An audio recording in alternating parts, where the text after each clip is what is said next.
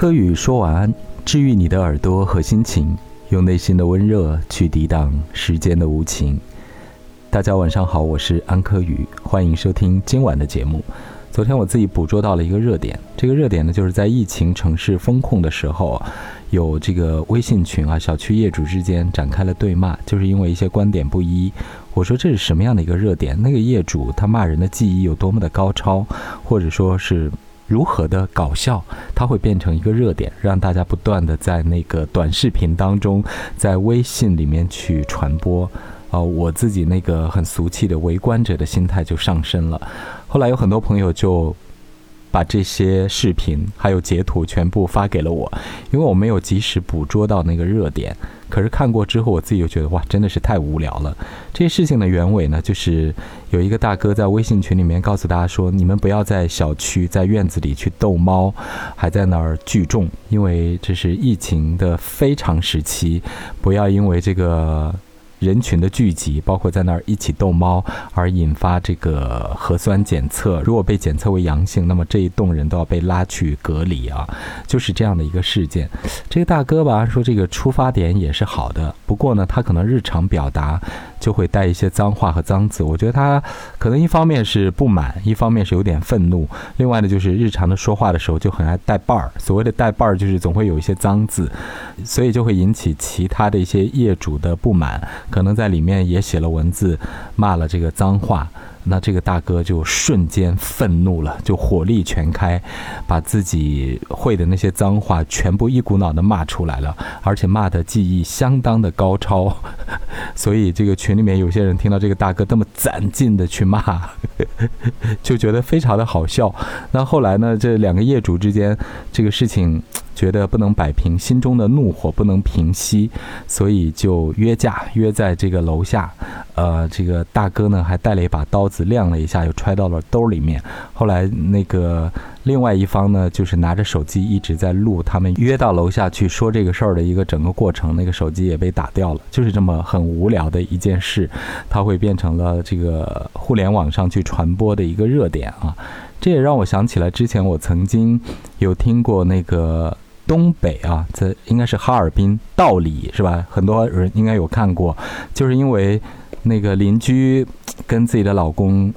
晚上做一些爱做的事情，声音太大了，然后那个床呢也嘎吱嘎吱的响，呃，隔音效果也非常的不好，而且那一家人呢可能作息比较不规律啊，经常大半夜的或者凌晨的就无时无刻。这个不再骚扰邻居，所以呢，这个老妇人和这个小妇女之间就各种脏话在微信群里面骂开了。后来还有朋友我说哇，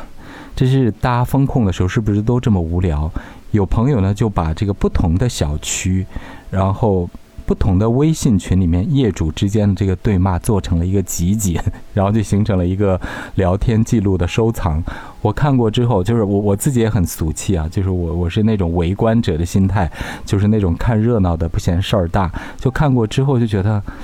一方面啊也是很好笑，另外一方面又觉得，哎，这个对骂这件事情啊，还是非常非常粗鄙的。虽然一方面觉得粗鄙，另外一方面也想哈，如果如果轮到我的头上，我会不会也瞬间的暴躁，瞬间的愤怒，然后就各种的去骂《三字经》？我觉我觉得我自己是不敢打这个包票的哈。就想一想说，这个我们中国人啊，这个各地骂人的话呢，都要问候对方的家长啊，这个骂《三字经》，这个问候对方母亲等等啊，这些行为。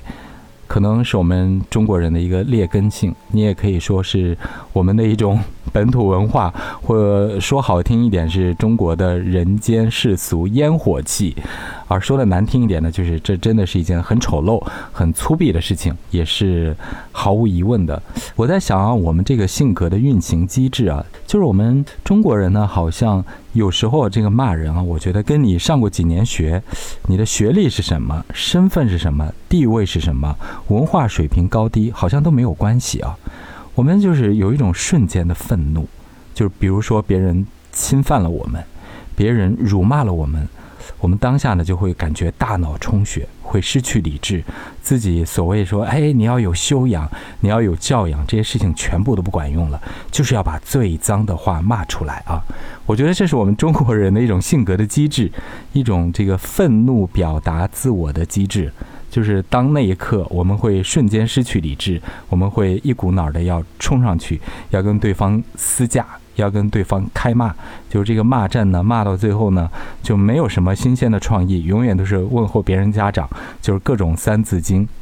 所以呢，有一段时间呢，我在向我的同事去推荐，你一定要看一下这个《知否知否》，就是冯绍峰跟赵丽颖演的那部电视剧。我这部电视剧呢，也是大家族啊，宋朝的大家族内部的这个撕逼活动。但是呢，这部剧呢，就是会冷静的吵架，是要用自己的智商。加上情商，跟对方进行 PK 和 battle。我说看这部剧呢，就是加强自我的修炼，就是你在面对你的对手、面对你的敌人的时候，如何能够悠悠的、冷冷的保持冷静的，然后去跟对方讲道理，打蛇打七寸，抓到对方的这个弱点，然后去展开这个骂战，展开这个对垒，展开这个 PK。我觉得这是非常难的一种修养吧。所以我觉得赵丽颖呢，在那个《知否知否》里面演的特别特别的好。还有一点呢，就是我觉得啊，我们身上有时候都会有一种弱者心态啊。这种弱者心态呢，就是他变得很敏感，很容易过敏。就是我们对于别人对我们的态度，对我们的讲话，他态度让我觉得舒不舒服，或者他对我有没有表达足够的尊重。我们中国人呢，对这个事情呢都是格外的敏感的。当别人的态度让我觉得我很不舒服，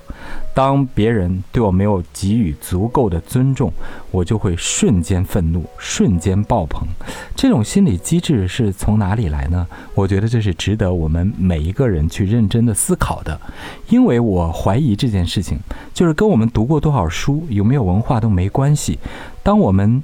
受到瞬间的侵犯和瞬间的辱骂的时候，我们可能百分之，我不乐观的估计，百分之八九十的中国人，都会瞬间失去自己原本的形象，失去自己所受到的文化教育和修养，都会瞬间开骂三字经，把自己这一生学会的脏话全部都骂出去啊！那接下来我们再聊一些有趣的。这个有趣的就是，我发现不同地域的人啊，这个骂人的风格呢是不一样的啊。你比如说，我们听这个东北啊，东北人呢，这个骂人的花样呢比较多，就他嘴里的词儿比较多，就反映出啊，他这个思维呢非常的俏皮，而他的思维呢显得很活跃。那再比如说呢，到西北，西北这边的城市呢，就相对啊，他骂人是有气势，就是很攒劲。气势如虹，气贯长虹，但是呢，他嘴里的词儿不多，他没有太多的这个思辨或者有趣的地方，或者是逻辑，就是骂人呢，全部靠这个气势啊，这是我觉得东北跟西北不一样的。那要说到中部呢，那这个河南人呢，这个骂人嘴里词儿也比较多，啊，就是变着各种花样的，而南方呢。南方的这个感觉呢，跟北方也不一样。南方的这个感觉呢，大家说这个南方人啊，这个反应灵活、聪明或者是什么？但是我觉得南方人嘴里的词儿不见多。我觉得南方是偏向于有一种情感的执念，就是我抓住你，我死咬着你，我就不放手。其实北方人啊，是表面上是纸老虎，北方人呢，过一会儿也就怂了，或者说，哎，计较这玩意儿干嘛？这个真的是很费劲，很不划算。但南方人不一样，这个南方人呢，他这个骨子里的这个血性啊，这个很有趣，它是一种执着，是一种执念。比如说这个事儿吧，你惹到我了，你侵犯到我了，我就死咬着你不放，我就是。一直搞你，一直搞你，一直搞你。今天这个事儿我不赢，或者我搞不了，我就不会撒手。北方人是打一会儿就没劲了，哎，算了，这个过一会儿就怂了，就偃旗息鼓了。南方人不是，南方人会一直死咬着你不放。我记得呢，在岭南的某一座城市，在有一年夏天呢，就出了一个很好笑的故事，就是说呢，这个高温四十多度啊，在这个城市当中，有一个人呢在吃雪糕，就不小心呢把这个雪糕呢蹭到了另外一个人身上，然后呢两个人就在夏天高温的。这个毒日头底下对骂了四十分钟，然后其中有一方呢，因为天气太热了，骂着骂着就晕倒了。在旁边呢，有一位围观的四十多岁的大叔。这个四十多岁的大叔呢，对记者说：“哎呦，这是我活了四十多年以来见过最无聊的人。”后来网友们不答应了，网友说。哎呀，这个围观的大叔才是我见过最无聊的人。别人吵了四十分钟，他就在原地看了四十分钟。所以这是我想说的，南北的这种不同的机制。就南方人呢，死咬着你不放，普遍呢会有一种情感偏执的倾向啊。好吧，这是今天晚上呢，我也很无聊，因为我也是一个俗气的中国人，一个世俗的人，是有围观者的心态，非常爱看热闹哈。就跟大家说一说我的观感，一方面呢是。很俗气，自己想去围观；另外一方面呢，又觉得人家粗鄙，这也是我这个身上啊，这个很分裂、很矛盾的一种不堪的心态。我们在这儿就彼此彼此互相共勉吧。祝大家晚安。